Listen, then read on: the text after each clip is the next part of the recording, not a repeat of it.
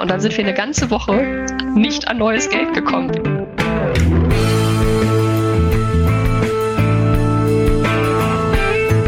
Hierhin gehört Oldenburger Wissensschnack.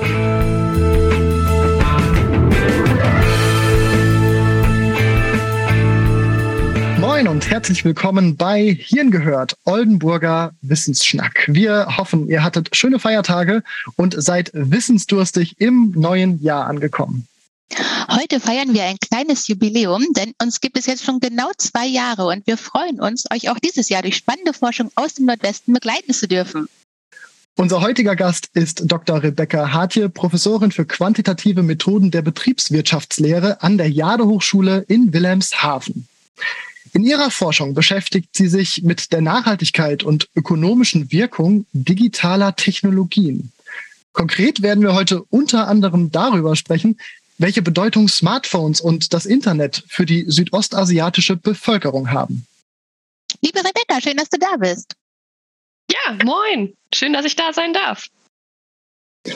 Rebecca, als du den Master in International Economics und Business an der Uni Groningen studiert hast, das war, glaube ich, ziemlich genau zu der Zeit, als auch die Finanzkrise 2007, 2008 war oder sie war gerade überstanden vermutlich. Also es war noch ganz frisch. Und mit dieser Frage möchte ich gerne starten heute. Wie, wie sehr hat dich dieses Ereignis persönlich, aber vielleicht auch beruflich geprägt? Die Finanzkrise ja 2007, 2008, da habe ich gerade angefangen zu studieren in Hannover, in meinem Bachelor. Und ähm, ich war ja Studierende der Wirtschaftswissenschaften und ähm, tatsächlich äh, beim Lesen der Volkswirtschaftslehre Textbücher ähm, ist mir dann irgendwie so aufgegangen, ja Mensch, das, was da draußen gerade passiert, das wird hier genau erklärt. Und das war für mich spannend auf jeden Fall. Und das hat mich dann im Laufe meines Studiums ja immer weiter begleitet, weil ja die Finanzkrise dann nicht 2008 zu Ende war, sondern dann kam ja dahinter noch dann das Thema Staatsschulden in Europa und diese Staatsschuldenkrise.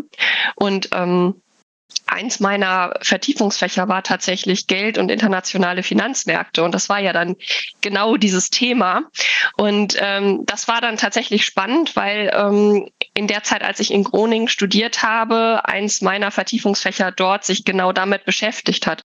Das heißt, ich höre jetzt so ein bisschen raus, das, was in der Finanzkrise passiert ist, wenn man jetzt so ein bisschen drauf zurückschaut, 15 Jahre danach, war sehr prototypisch also erstmal ist das, was in den USA passiert ist, nämlich die Finanzkrise, dass sich da diese Blase entwickelt hat ähm, mit, mit den Hauskrediten, ähm, das ist so von Ökonomen ja eben nur sehr partiell vorhergesehen worden, weil da Dinge verschleiert wurden. Diese ähm, Finanzvehikel, die da genutzt wurden, die im Prinzip von den Finanzmärkten nicht mehr verstanden wurden. So und was dann aber passiert ist in Europa, also nachdem ähm, das im Prinzip die Märkte abgestürzt sind weltweit und dass dann irgendwie in Europa das auch zu Schwierigkeiten kam.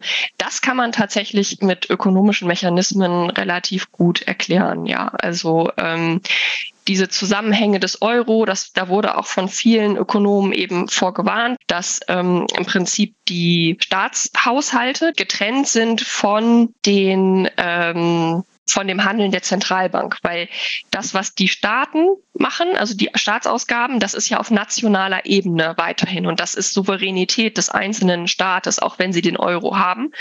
Und ähm, die Zentralbank, die handelt aber auf europäischer Ebene und das ähm, macht das Ganze ein bisschen schwierig, weil eigentlich die Staatsausgaben und der Staatshaushalt und das Thema Zinsen, was die Zentralbank im Prinzip äh, machen kann, also ähm, beeinflussen kann, ähm, das sind auf, es findet auf unterschiedlichen Ebenen statt und kann dann eben nicht mehr passgenau für die Wirtschaft der einzelnen Länder ähm, stattfinden. Und das ist eben schwierig. Und das haben Ökonomen durchaus vorausgesehen.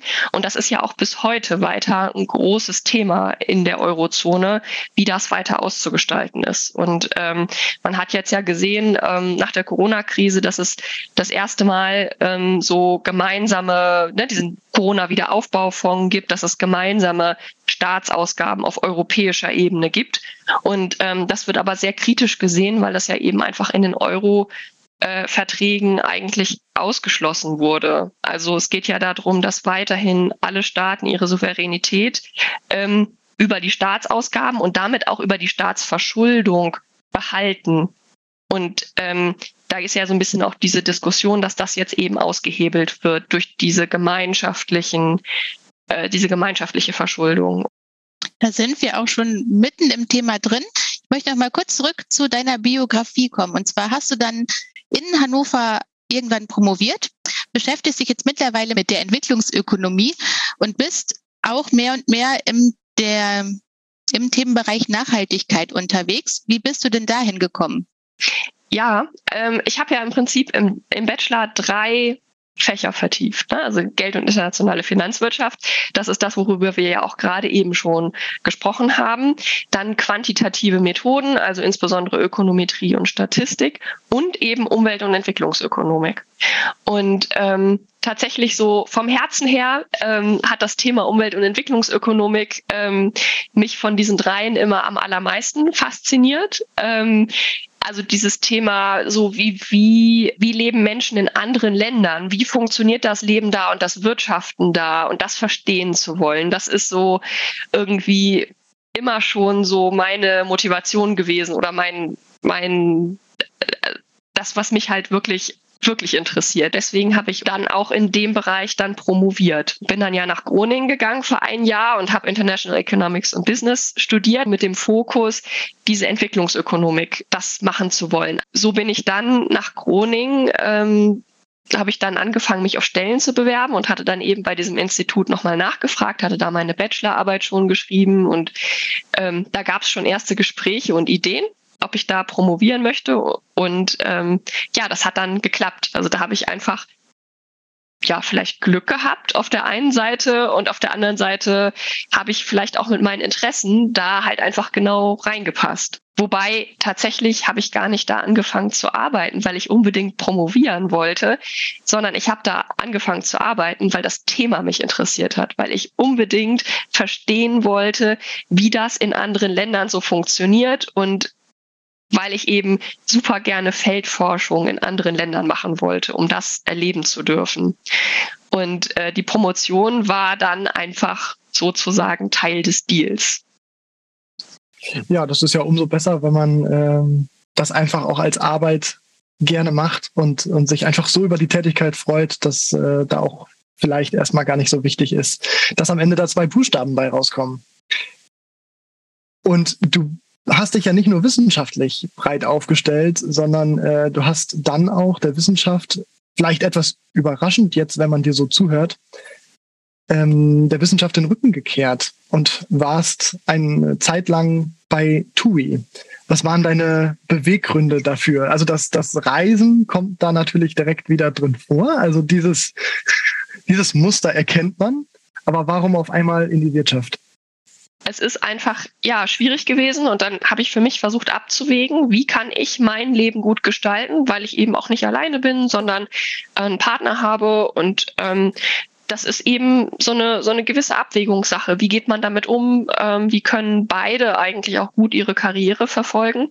Und ähm, am Ende habe ich mich dann entschieden, wirklich schweres, schwersten Herzens, ähm, die Wissenschaft zu verlassen, weil ich der Meinung war, dass eben dieser Weg hin zu einer Universitätsprofessur für mich nicht in Frage kommt mit all den Gegebenheiten, die dazugehören und den Umzügen und ähm, den Befristungen und all dem.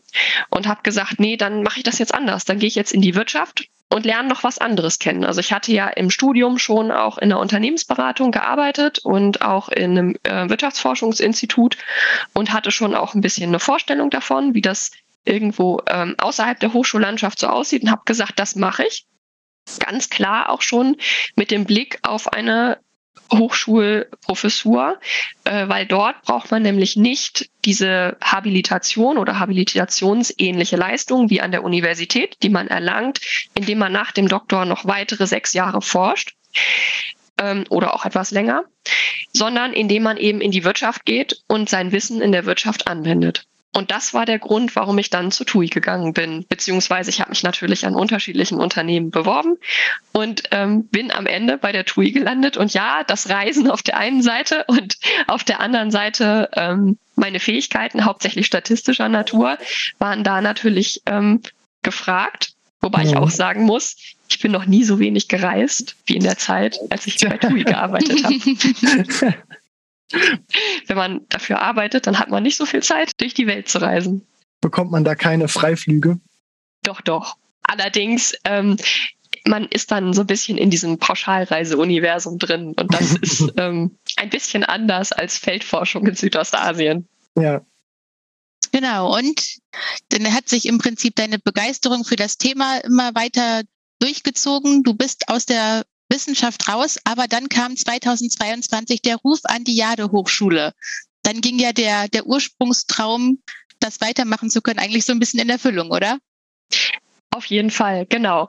Das war auch so ein bisschen Ziel der Sache. Also ich bin dann in die Wirtschaft gegangen. Ich habe mich da auch mit Themen beschäftigt, die mir durchaus naheliegen. Also ich habe wieder versucht, mit statistischen Methoden das Verhalten von Menschen irgendwie zu modellieren und rauszufinden, ähm, welche Parameter beeinflussen das denn eigentlich? Kann ich das irgendwie vorhersagen? Ähm, nur eben fürs Marketing ähm, und Customer Relationship Management. Und ich habe da dann statistische Modelle gebaut und natürlich parallel auch immer weiter gelehrt, weil ich bin ja nicht nur Wissenschaftlerin, sondern auch Hochschullehrerin. Und das war für mich immer auch ein Teil dieses Berufs, den ich immer sehr, sehr gerne gemacht habe. Also Menschen, insbesondere die Statistik und die Ökonometrie näher zu bringen und natürlich auch so volkswirtschaftliche und Nachhaltigkeitssachen. Und ähm, haben mich dann, als ich diese fünf Jahre zusammen hatte, die ich brauchte, angefangen, auf Professuren zu bewerben. Und das hat zum Glück geklappt. Da war ich überglücklich, als das dann endlich soweit war. Sehr schön. Und worüber du genau forschst, das werden wir uns gleich näher angucken. Aber jetzt wollen wir natürlich erstmal hören, was auf all diesen Wegen dein größter Fail war. Mein größter Fail, ich habe da lange drüber nachgedacht und das immer wieder so ein bisschen hin und her gewunden. Ähm, und bin jetzt tatsächlich hängen geblieben bei einer Situation, die mir in Kambodscha passiert ist, in der Feldforschung. Ähm, ich war mit meinem Team, das waren so 15 Mann, äh, in Stung Treng. Das ist eine Provinzhauptstadt im nördlichen Kambodscha, kurz vor der Grenze vor Laos. Ähm, und das ist wirklich Provinz. Also allein schon der Weg von Phnom Penh dorthin dauert fast einen ganzen Tag, was daran liegt, dass die Straßenverhältnisse nicht besonders gut sind. Das sind eigentlich gar nicht so viele Kilometer. Und wenn man dann in dieser Provinz ist, dann braucht man zum Teil für 30 Kilometer einen ganzen Tag weil die Straße keine Straße ist, sondern eine Staubpiste. Und je nachdem, was gerade für Wetter ist, ist sie manchmal auch einfach eine Schlammpiste. Und ähm, ja, ähm, so waren wir dann in Stungtreng und ähm, waren da am Forschen und haben da fast ein Vierteljahr ähm, in den Dörfern Haushalte befragt. Und ähm, das musste natürlich auch irgendwie bezahlt werden. Also äh, die Fahrer, das Personal, die Unterkunft, das Essen, all das. Und das war unter anderem mein Job, ähm, immer dafür zu sorgen, dass genug Geld da ist und alle zu bezahlen. Und äh, ich war in einem fremden Land, hatte mich natürlich vorher so ein bisschen über die Gegebenheiten informiert, wusste, wo ich Geld herbekam, hatte auch Geld genug auf dem Konto und bin dann immer zur Bank gelaufen, beziehungsweise zur Geldautomaten. Ja, und eines Tages war der Geldautomat alle. Und dann dachte ich, gehst du mal zur Bank. Ne? Und dann wollte ich da Geld abheben. Ja, und dann stellte ich fest, die Bank ist geschlossen. Ähm, ja, und dann stellten nicht nur ich das fest, sondern auch meine Mitarbeiter. Und äh, ja, es kam dann raus, es war nicht nur dieser eine Tag, sondern die ganze Woche, weil sich nämlich da verschiedene Feiertage kulminierten, die zum Teil auch aus Wochenende gefallen waren und dann in die Woche nachgezogen wurden. Das ist ja in anderen Ländern zum Teil so, wenn Feiertage aus Wochenende fallen, dass man die dann in der Woche danach hat. Ja, und dann sind wir eine ganze Woche nicht an neues Geld gekommen. Wir standen ohne Geld da und mhm. zwar nicht nur ich, sondern auch mein Team. Und ähm, ja, die Sache musste ja irgendwie weitergehen. Das Hotel wollte bezahlt werden, der Fahrer wollte bezahlt werden, die Tankstelle ja. auch.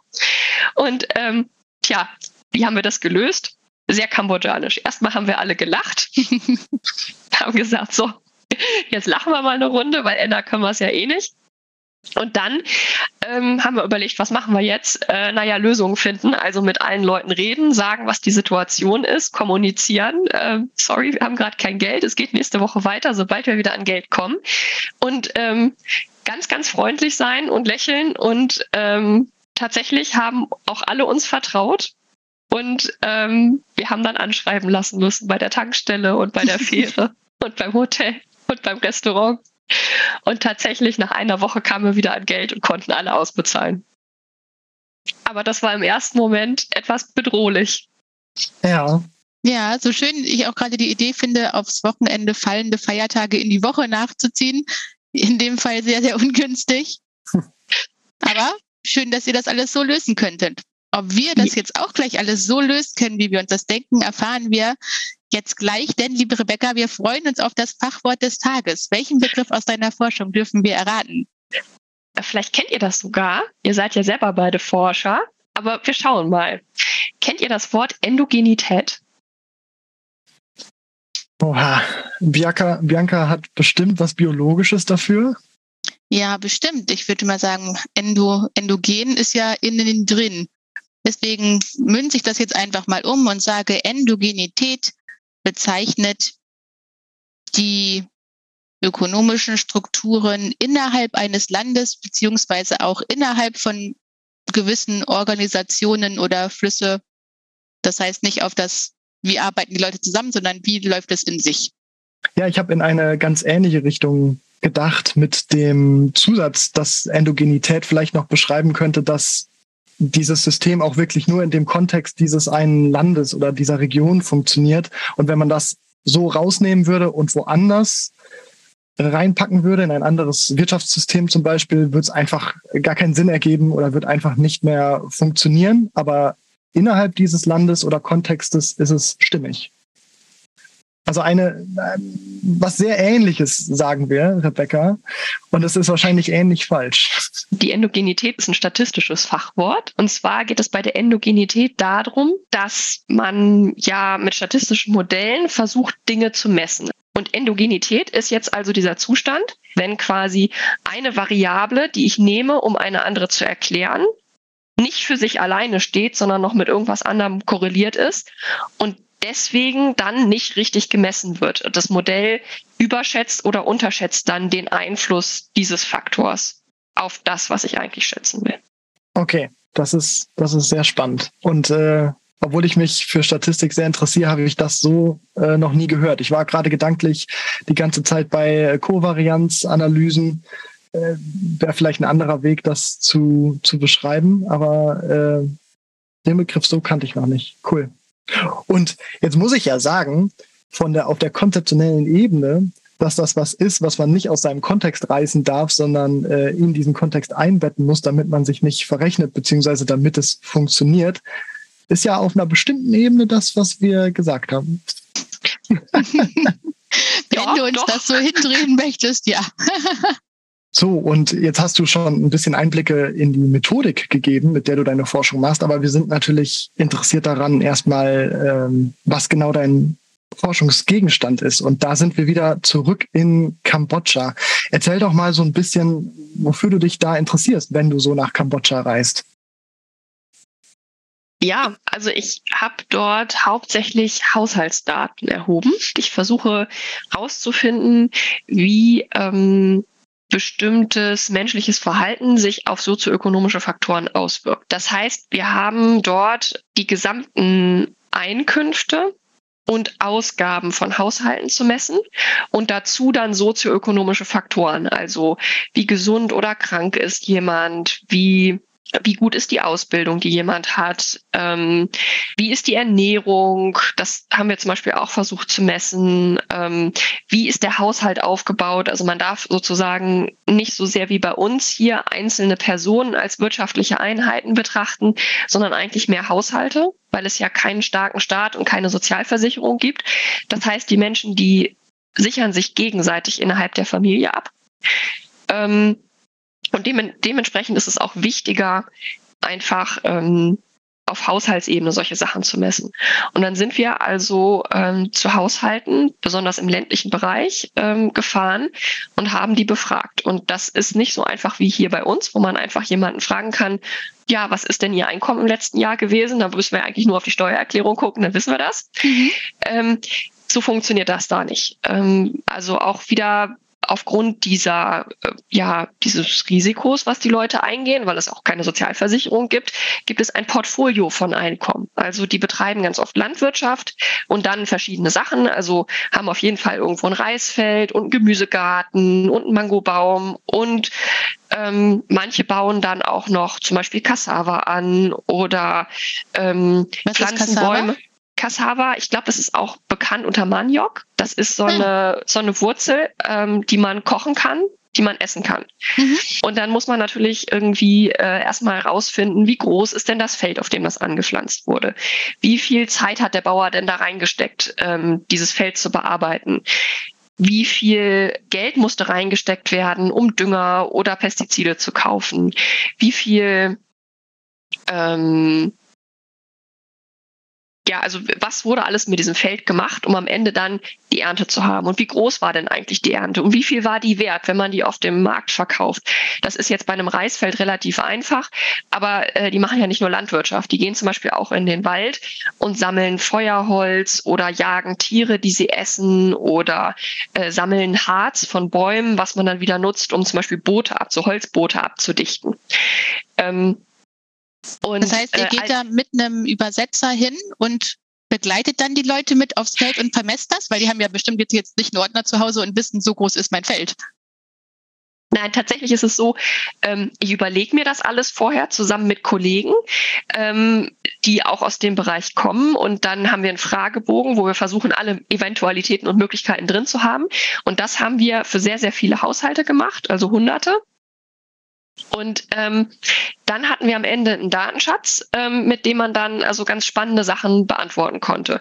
Und natürlich ist es so, wenn man da unterwegs ist im Feld, dann fallen einem ja auch noch Sachen auf. Ich bin zum Beispiel auf Dörfern gewesen, das ist da durchaus üblich, dass es gar keinen Strom gibt, dass es dass diese Dörfer nicht ans Stromnetz angeschlossen sind und auch, dass es kein fließend Wasser gibt. Ähm, und zum Teil gibt es halt nicht mal Latrinen, sondern es gibt wirklich, also wenn man, man muss, dann geht man hinter den Baum. So.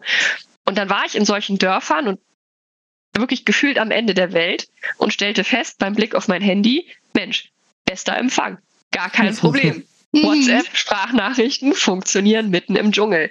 Und tatsächlich war es auch so, dass gefühlt in jedem zweiten Haus jemand saß mit so einem Smartphone und den ganzen Tag irgendwie online war und bei Facebook gehangen hat oder in irgendwelchen sozialen Netzwerken. Und ich habe mich dann gefragt, was macht das mit den Menschen? Also erstens, wie laden die eigentlich ihr Smartphone auf, wenn es da gar keinen Strom gibt? Dann habe ich rausgefunden, manche Leute haben Generatoren und ähm, es gibt da so ein Business, dass man Autobatterien nimmt und die irgendwo an der Straße, wo halt der Stromnetz ist, auflädt und die dann in diese Dörfer bringt, die eben nicht angeschlossen sind und die dann sozusagen vermietet, damit man den Strom nutzen kann. Und ähm, da habe ich dann ähm, mir so Fragen gestellt wie, hat das irgendwelche Vorteile für die Leute? Also nutzen die das wirklich nur zur Unterhaltung oder haben die dadurch irgendwelche Vorteile? Und dann haben wir zum Beispiel herausgefunden, meine Kollegen und ich, dass Haushalte, die so ein Smartphone haben, tatsächlich häufiger ähm, lokal ihr Einkommen beziehen können. Also es ist dort nicht so unüblich, dass einzelne Haushaltsmitglieder woanders hingehen, in große Städte oder andere Länder, um Geld zu verdienen und Geld nach Hause zu schicken. Das hat man vielleicht jetzt gerade bei der Fußball-WM in Katar ja häufiger gehört, diese Wanderarbeiter. Mhm. Und die gibt's auch in Kambodscha. Ähm, viele Kambodschaner arbeiten zum Beispiel auf Schiffen, auf großen Schiffen, ähm, die über die Weltmeere fahren verdienen Geld und schicken das nach Hause. Und das sind ja oft die jungen Leute, also die jüngeren Leute, die im arbeitsfähigen Alter sind, die vielleicht auch Kinder haben. Und die Kinder, die bleiben dann bei den Großeltern im Dorf und die Eltern arbeiten in der großen Stadt und schicken das Geld nach Hause. Und das ist natürlich für die Sozialstruktur im Dorf nicht so gut. Und für die Kinder ist das zwar schön, mit ihren Großeltern zusammen zu sein, aber die Eltern, die fehlen halt. Hm. Und ähm, also meine Kollegen und ich haben dann eben rausgefunden, dass so Familien, die so ein Smartphone besitzen, es halt eher schaffen, lokaler ihr Geld zu verdienen. Was natürlich dann wieder positiv ist für die lokale Wirtschaft, ne, weil die ja in in sich angekurbelt wird und weil natürlich die Sozialstruktur in den Dörfern viel besser ist und die Kinder dann auch mit ihren Eltern aufwachsen können. Aber äh, da muss ich jetzt nochmal einmal nachfragen. Kannst du das einmal konkret machen? Wie, wie sorgt das Smartphone dafür, dass sie lokal bessere Möglichkeit haben, Geld zu verdienen? Ich hätte es jetzt gerade genau andersrum verstanden, dass es dann eben einfacher ist, von, von weiter weg äh, Geld nach Hause zu schicken. Das ist durchaus auch der Fall. Also ähm, diese äh, Mobiltelefone werden auch genutzt, um Geld nach Hause zu schicken.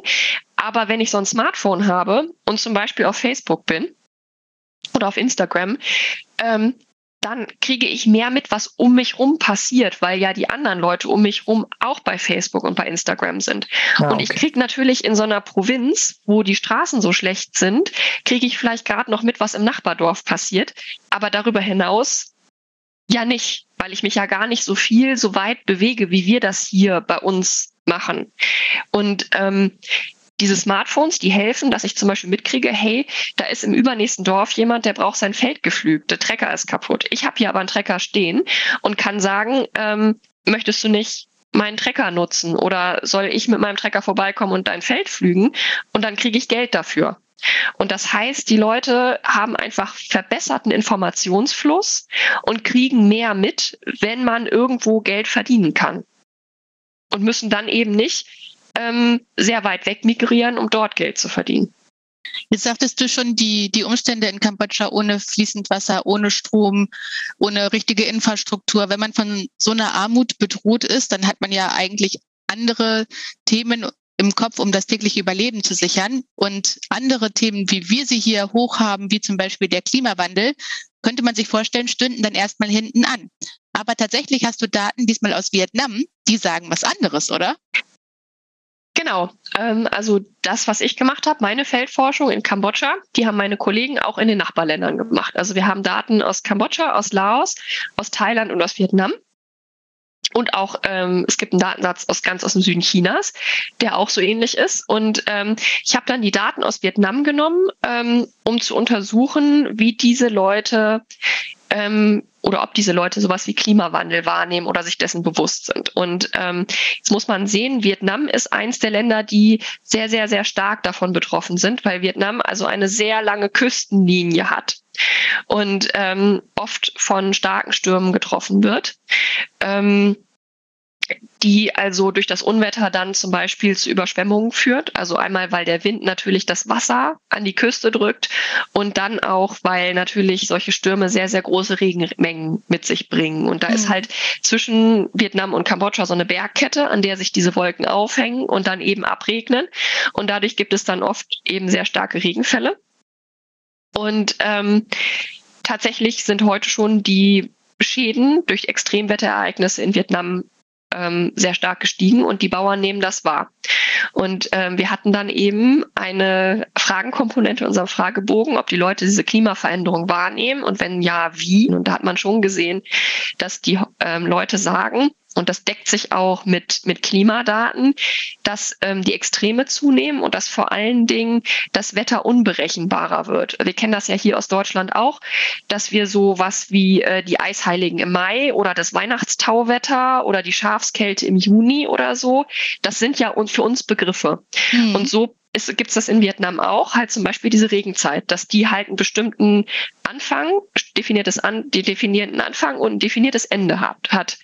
Und ähm, das verschiebt sich immer weiter. Also dieses Jahr zum Beispiel ist die Regenzeit viel später losgegangen und hat sich jetzt auch sehr stark nach hinten verschoben und es wollte irgendwie nicht so richtig aufhören zu regnen.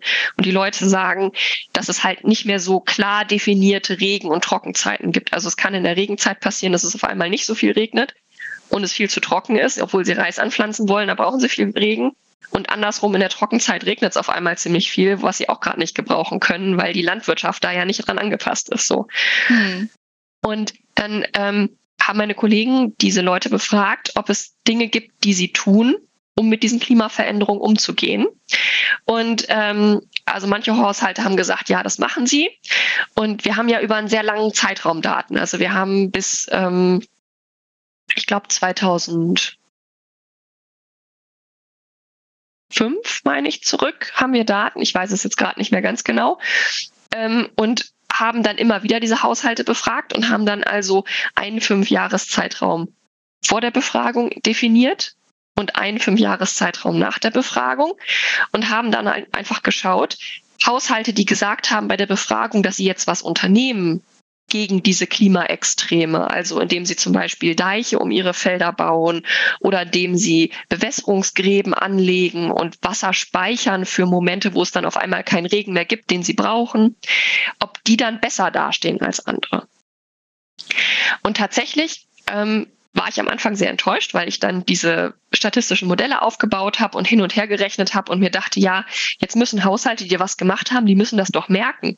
Die müssen doch sagen, ja, jetzt haben wir viel weniger Probleme, also sogenannte Schocks, wenn also solche ähm, Extremwetterereignisse auftreten und ich dann einen Teil meines Einkommens verliere zum Beispiel. Und ich konnte halt nichts sehen. Also die Haushalte, die was gemacht haben, die haben genauso viele Schocks angegeben wie die Haushalte, die nichts gemacht haben. Mhm. Und dann habe ich weiter diskutiert mit meinen Kollegen und weiter gerechnet und mir andere Variablen angeguckt. Und dann habe ich festgestellt, nee, bei den Schocks sieht man auch nichts, aber beim Einkommen und beim Konsum. Und zwar die Haushalte, die solche Anpassungsmaßnahmen durchführen, die haben, die können sich gegen solche Extremwetterereignisse dann, die, die wirklich extrem sind, auch nicht helfen. Aber es gibt ja nicht nur eins oder null, also Extremwetter und kein Extremwetter, sondern es gibt ja auch ganz viel dazwischen.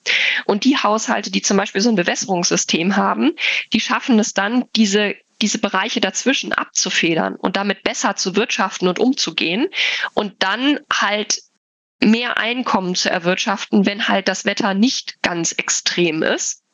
Und dieses zusätzliche Einkommen, was die erwirtschaften, das hilft denen dann in dem Moment, wo solche Extremereignisse passieren, weil sie dann Ersparnisse haben, auf die sie zurückgreifen können. Und dann können sie eben ähm, ja die Ersparnisse aufbrauchen und müssen dann nicht gleich die Kinder von der Schule nehmen, weil sie sich kein Schulgeld mehr leisten können oder weniger essen, weil einfach nichts mehr da ist. Und äh, das heißt, auf der einen Seite kann man dadurch zeigen, dass es auf jeden Fall einen Effekt hat und dass Landwirte sich auch aus sich selbst raus ohne staatliche Unterstützung in jedem Fall anpassen können. Aber auf der anderen Seite zeigt es eben auch, dass diese krassen Extremereignisse nicht von dem Einzelnen einfach so geschultert werden können mhm. und dass wir da dringend was gegen machen müssen im Sinne von, das eben nicht noch schlimmer werden lassen. Seid ihr dann da in der in den Regionen, wo ihr dann befragt und auch immer wiederkommt, schon relativ bekannt und dann heißt es, ah ja, guck mal, dieses Jahr kommen Sie wieder und wollen uns befragen oder ist das gar kein so großes Event? Ja, doch, wobei das Ganze, also die meisten machen das auch total freundlich mit. Wir müssen mhm. ja, wir, wir Forscher sind da ja total darauf angewiesen, dass die Leute kooperieren.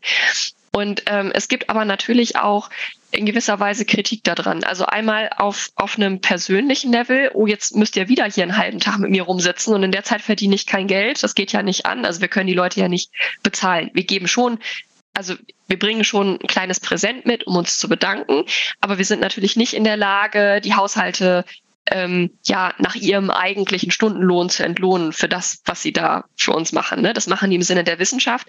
Und wir sagen ihnen auch immer, diese Wissenschaft wird genutzt. Wir machen damit Veröffentlichungen und diese Veröffentlichungen werden auch von Entscheidungsträgern gelesen und dann auch wieder genutzt. Also wenn man jetzt zum Beispiel auf die Idee kommt, und das ist schon vielfach passiert, so ein äh, Wasserkraftwerk in den Mekong zu bauen, dann wird natürlich geguckt, wie ist die Studienlage, was weiß man über die Zusammenhänge und wie kann man zum Beispiel mögliche negative Zusammenhänge auch abfedern. Und mhm. wenn ich Veröffentlichungen schreibe, dann schreibe ich da auch immer am Ende so ein Teil rein, wo genau solche Sachen nochmal auch für Entscheidungsträger zusammengefasst werden. Und ich bin auch schon tatsächlich angefragt worden ähm, von der GITS. Ähm, das ist die Deutsche ähm, Entwicklungszusammenarbeitsgesellschaft. Ähm, um eben Erkenntnisse, die ich genau aus dieser Region habe, mit ihnen zu teilen, damit sie die dann für ihre Projekte nutzen konnten. Nur die Leute, die sehen das ja nicht so unmittelbar. Also das ist ja nicht so, dass da morgen jemand in dieses Dorf kommt und sagt, Mensch, euch geht das hier allen so schlecht, jetzt machen wir mal was. Ja. Und da entsteht natürlich dann auch irgendwann die Kritik, Mensch, wir, wir investieren hier so viel Zeit und ihr kommt immer wieder und jedes Mal wieder einen halben Tag und wir sehen gar nicht, dass das hier so richtig vorangeht und dass das genutzt wird. Und da muss man dann auch so ein gewisses Verständnis für schaffen. Also ähm, das ist manchmal gar nicht so leicht. Sehr schön. Vielleicht zum Abschluss ähm, von der, deinen Südostasien-Erfahrungen die Frage, was hast du am meisten mitgenommen von da? Was hast du gelernt? Wo würdest du sagen, haben die KambodschanerInnen und Vietnamesinnen uns Deutschen was voraus? Hm, ich denke, bei der Art und Weise, wie man mit dem Leben und den Risiken des Lebens so umgeht. Also man könnte jetzt ja meinen, das ist total arm und den Leuten geht's total schlecht und die leiden jeden Tag. Das ist aber überhaupt nicht der Fall. Also die Leute leben da ganz normal, so wie wir auch. Und den Leuten geht's eigentlich gut. Also im Sinne von, die freuen sich über ihr Leben, die freuen sich über einen tollen Tag und ähm, feiern gerne mit ihren Nachbarn oder Freunden Feste. Und ähm, natürlich gibt es Menschen, die extrem arm sind und die sehr, sehr große Sorgen haben, ähm, insbesondere in Momenten, wo sie einfach nicht mehr weiter wissen. Das ist definitiv so. Aber es ist nicht so, dass ähm, die Leute einfach kollektiv traurig sind oder es denen kollektiv schlecht geht. Und ähm, das versuche ich so ein bisschen für mein Leben auch jeden Tag mitzunehmen. Ähm, einfach immer das Schöne zu sehen und auf der einen Seite natürlich dankbar zu sein für den unfassbaren Luxus, den wir hier haben, auch mit einem Sozialsystem, was uns absichert ähm, auf der anderen Seite eben aber sich da auch nicht zu sehr drauf zu verlassen und sich immer mal auch Gedanken zu machen, wie man selber Verantwortung für sein eigenes Leben und das von seiner Familie und seinen Nachbarn tragen kann. Also was man machen kann, wie man sich engagieren kann und wie man Dinge auch zurückgeben kann und wie wichtig es ist, dass man als Gemeinschaft zusammenwirtschaftet. Das ist doch ein sehr schönes Plädoyer. Jetzt hattest du gerade schon erwähnt, du bist jetzt an der Jade Hochschule als kleinen Ausblick an uns, was sind denn da jetzt deine Fragen, die du angehst? Also ähm, ich bin natürlich noch ganz am Anfang. Ähm, ich bin im März eingestellt worden, das heißt, ich bin auch noch kein ganzes Jahr da. Und äh, wie so vielen Hochschulprofessoren geht es mir auch so, dass man am Anfang erstmal irgendwie seine Lehrveranstaltungen auf die mhm. Beine stellen muss. Und ähm, Semester für Semester wird es ein bisschen besser und man rudert ein bisschen weniger und es bleibt ein bisschen mehr Luft über Dinge nachzudenken. Und ähm, tatsächlich momentan ähm, bin ich noch nicht in der Akutplanung vom nächsten Forschungsprojekt, aber ich bin gerade dabei, mich so ein bisschen zu sammeln. Ich habe noch ein Papier aus älteren Zeiten hier liegen, was ich noch veröffentlichen will. Und das will ich dann so ein bisschen zum Anstoß nehmen, äh, mir dann neue Projekte mit meinen Kollegen zu überlegen bin ja beim Fachbereich Management Information Technologie und ähm, habe dadurch die sehr interessante Schnittstelle zwischen den Informatikern, den Ingenieuren und den Menschen, die eben sich mit Wirtschaft beschäftigen. Ähm, ja, und ich habe tatsächlich die Hoffnung, dass wir erforschen können, ähm, wie man Smartphones und generell digitale Technologien in der Bildung noch besser nutzen kann. Also so ein bisschen aus Kambodscha mitgenommen aus dieser Faszination der Menschen für diese digitalen Geräte, mit denen sie irgendwie ständig umgehen und von denen man ja auch die Finger ganz oft nicht lassen kann, die Frage zu stellen, ja, wie kann man das denn nutzen, diese Motivation, das die ganze Zeit in den Händen zu haben, dass die Leute davon noch mehr Nutzen haben. Also zum Beispiel was lernen. In Bezug auf Kambodscha, da gibt es eine relativ hohe Analphabetenquote aufgrund der Bürgerkriegssituationen, die es da lange Zeit gab. Und ähm, da wäre zum Beispiel die Frage, ähm, bringt es den Leuten auf dem Dorf auf einmal doch was, lesen zu können? Und kann man sie zum Beispiel via Smartphone dabei unterstützen, das zu lernen? Oder auch in Deutschland, wir haben das jetzt ja alle in der Corona-Krise gesehen, ähm, wie lernen denn Studierende hier in Deutschland und nicht nur Studierende, sondern auch Schüler? Und können wir denn diese digitalen Medien noch besser nutzen, damit das Lernen vielleicht noch einfacher wird? Das würde ich gerne erforschen. Aber wie gesagt, konkret ist da jetzt gerade noch nichts in Planung. Das ist auch kein Problem. Das klingt nach einem sehr, sehr tollen Ausblick. Wir wünschen dir dabei viel Erfolg und danken dir, dass du heute da warst, denn wir sind schon am Ende der heutigen Folge. Ja, danke für die Einladung und danke für das Gespräch. Vielen Dank auch von mir und an euch da draußen. Vielen Dank fürs Zuhören und bis zum nächsten Mal, wenn es wieder heißt, jeden gehört, Oldenburger Wissensstand.